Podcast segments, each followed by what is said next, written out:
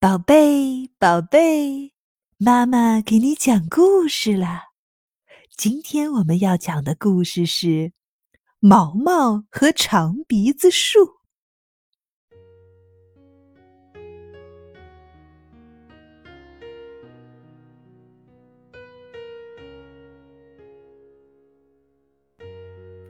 毛毛的好朋友是谁呢？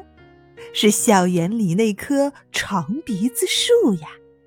毛毛为什么喜欢这棵树呢？对，是因为这棵树有一个光溜溜的长鼻子。长鼻子树用长鼻子跟毛毛说话，用长鼻子跟毛毛握手。长鼻子树说。毛毛，我只跟你一个人交朋友。别人走到我身边，我会把长鼻子藏起来。为什么呀？毛毛问。我怕淘气的小孩用小刀刻我的长鼻子呀。长鼻子树说。毛毛点点头。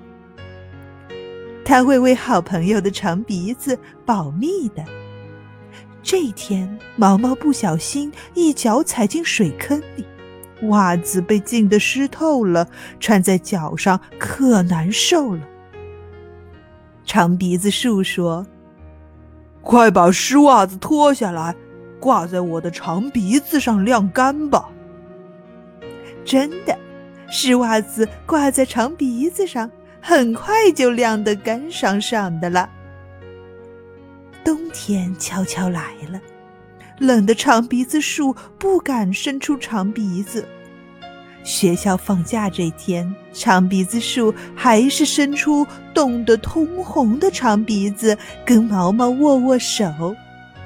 毛毛在长鼻子树身上系了一块花手绢儿，他想这样长鼻子树就会暖和一点儿。